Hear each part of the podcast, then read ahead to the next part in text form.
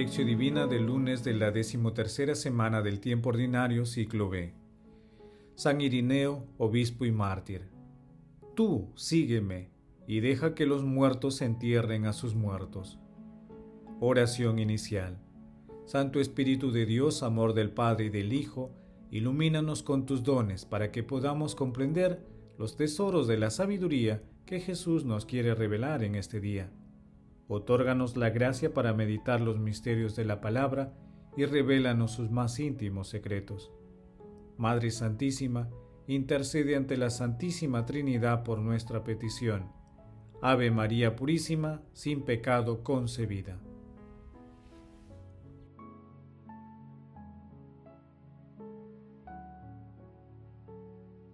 Paso 1.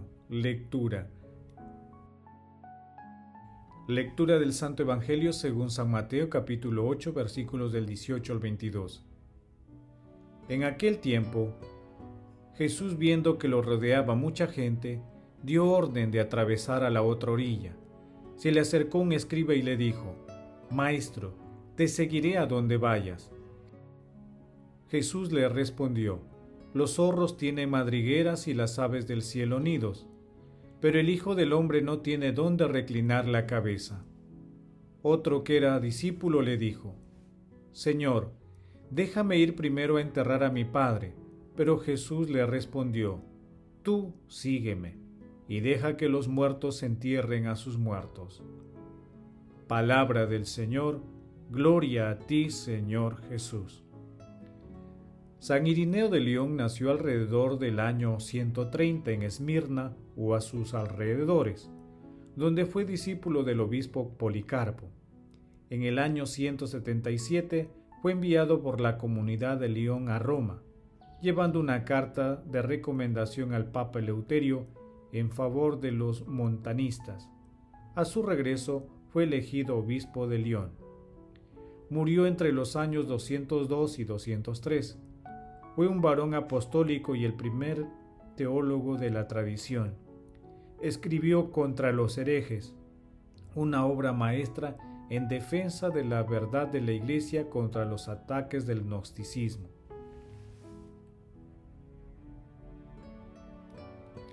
El texto de hoy, que también se encuentra en Lucas capítulo 9 versículos del 51 a 62, aborda las condiciones para el seguimiento cristiano. Jesús responde de manera exigente y radical con la expresión, tú sígueme, y deja que los muertos entierren a sus muertos. De esta manera, señala claramente que el seguimiento no debe aplazarse y el discípulo no debe perder el tiempo en cosas y situaciones que no tienen proyecciones futuras y fundamentalmente que no tienen relación con la vida. El escriba no era consciente de ello.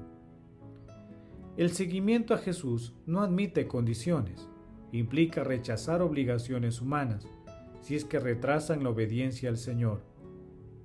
Es el precio del seguimiento. El seguimiento implica cumplir los mandamientos y hacer realidad las bienaventuranzas por donde vayamos. Incluso podríamos pasar toda la vida buscando inútilmente dónde reclinar la cabeza, hasta descubrir que siempre estamos y siempre hemos estado en casa. Por ello, solo el que vive libre de toda atadura terrenal es capaz de seguir a Jesús. En este sentido, toda la vida es una vocación y una llamada de Dios a la santidad. Sigamos a Jesús para participar también en el tiempo glorioso de su resurrección y vida.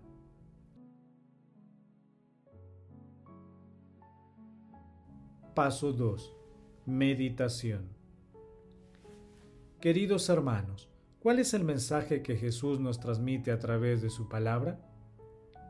Si queremos seguir a nuestro Señor Jesucristo, será vital el carácter deliberado y radical de la decisión de seguirlo, sea cual sea la circunstancia de vida que experimentemos.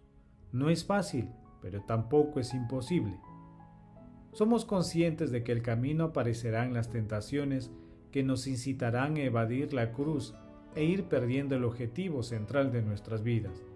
Asimismo, si no alimentamos nuestro espíritu con el alimento del cielo, nuestro optimismo puede decaer con el tiempo y nuestro seguimiento se convierte en rutina de desaliento. Todos estamos llamados por nuestro Señor Jesucristo a participar activamente en el plan divino de la salvación.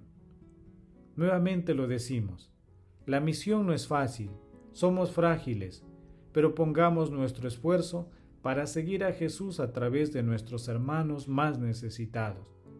Empecemos brindándoles ayuda y consuelo material y espiritual. Hermanos, meditando la lectura de hoy, respondamos. ¿Cuáles son las características de mi seguimiento a Jesús en mi familia, en mi centro laboral y estudios, en mi comunidad y también como ciudadano global. Que las respuestas a estas preguntas nos ayuden a ocuparnos de las cosas que realmente tienen proyecciones de vida eterna. Jesús nos ama. Paso 3. Oración. Padre eterno, tú que llamaste al obispo San Irineo a defender tu verdad y a traer la paz a tu iglesia, aumenta en nosotros la fe y la caridad, a fin de que nos esforcemos siempre por fomentar la unidad y la concordia entre los hombres. Amado Jesús, concédenos a través del Espíritu Santo la fe, la caridad y la valentía para seguirte, sin mirar atrás y siendo fieles testigos de tu amor. Espíritu Santo, fortalece nuestra vocación de seguimiento total a Jesús para que en las travesías que nos propones seamos siempre portadores del amor de la Santísima Trinidad. Padre eterno, fortalece con tu Santo Espíritu al Papa Francisco, a los obispos, a los sacerdotes, a los consagrados y consagradas, en la misión de llevar la palabra a todos los confines de la tierra y de ser ejemplos del amor de nuestro Señor Jesucristo. Amado Jesús, te suplicamos recibas en tu reino por tu inmensa misericordia a nuestros hermanos difuntos Dulce Madre María, Madre Celestial, intercede ante la Santísima Trinidad por nuestras peticiones. Amén. Paso 4. Contemplación y acción. Contemplemos a nuestro Señor Jesucristo con un texto de San Irineo de León. Pues como el trigo seco no puede hacerse ni una sola masa ni un solo pan sin algo de humedad, Tampoco nosotros siendo muchos podríamos hacernos uno en Cristo sin el agua que proviene del cielo. Y si el agua no cae en la tierra árida, no fructifica.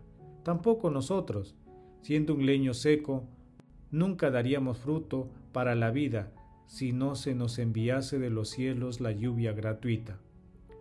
Conservamos esta fe que hemos recibido de la Iglesia, como un precioso perfume custodiado en su frescura en un buen frasco por el Espíritu de Dios y que mantiene siempre joven el mismo vaso en el que se guarda. En consecuencia, si el cáliz mezclado y el pan fabricado reciben la palabra de Dios para convertirse en Eucaristía de la sangre y el cuerpo de Cristo, por medio de estos crece y se desarrolla la carne de nuestro ser. Como ¿cómo pueden ellos negar que la carne sea capaz de recibir el don de Dios que es la vida eterna? Cuando una rama desgajada de la vid se planta en la tierra, se pudre, crece y se multiplica por obra del Espíritu de Dios que todo lo contiene. Luego, por la sabiduría divina, por la sabiduría divina se hace útil a todos los hombres, y recibiendo la palabra de Dios, se convierte en Eucaristía, que es el cuerpo y sangre de Cristo. De modo semejante también nuestros cuerpos, alimentados con ella y sepultados en la tierra, se pudren en esta para resucitar en el tiempo oportuno. Es el Verbo de Dios quien les concede la resurrección para la gloria de Dios Padre. Queridos hermanos, que nuestro seguimiento a Jesús consista en la realización de obras de misericordia, que la Santa Eucaristía sea el alimento que nos fortalezca, que el sacramento de la penitencia nos acerque a la misericordia de Dios, que la adoración al Santísimo Sacramento sea el momento cumbre de diálogo con nuestro Señor Jesucristo, que la meditación sea fuente de inspiración de nuestras acciones y que el rezo del Santo Rosario nos acerque a la dulce intercesión de nuestra Santísima Madre.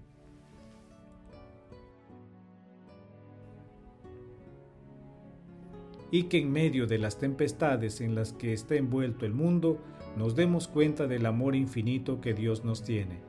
Glorifiquemos a la Santísima Trinidad con nuestras vidas. Oración final. Gracias Señor Jesús por tu palabra de vida eterna. Que el Espíritu Santo nos ilumine para que tu palabra penetre lo más profundo de nuestras almas y se convierta en acción. Dios glorioso, escucha nuestra oración. Bendito seas por los siglos de los siglos. Madre Santísima, intercede ante la Santísima Trinidad por nuestra petición. Amén. El Señor esté con ustedes y con tu Espíritu. La bendición de Dios Todopoderoso, Padre, Hijo y Espíritu Santo, descienda sobre ustedes y los acompañe siempre. Amén. Bendigamos al Señor, demos gracias a Dios.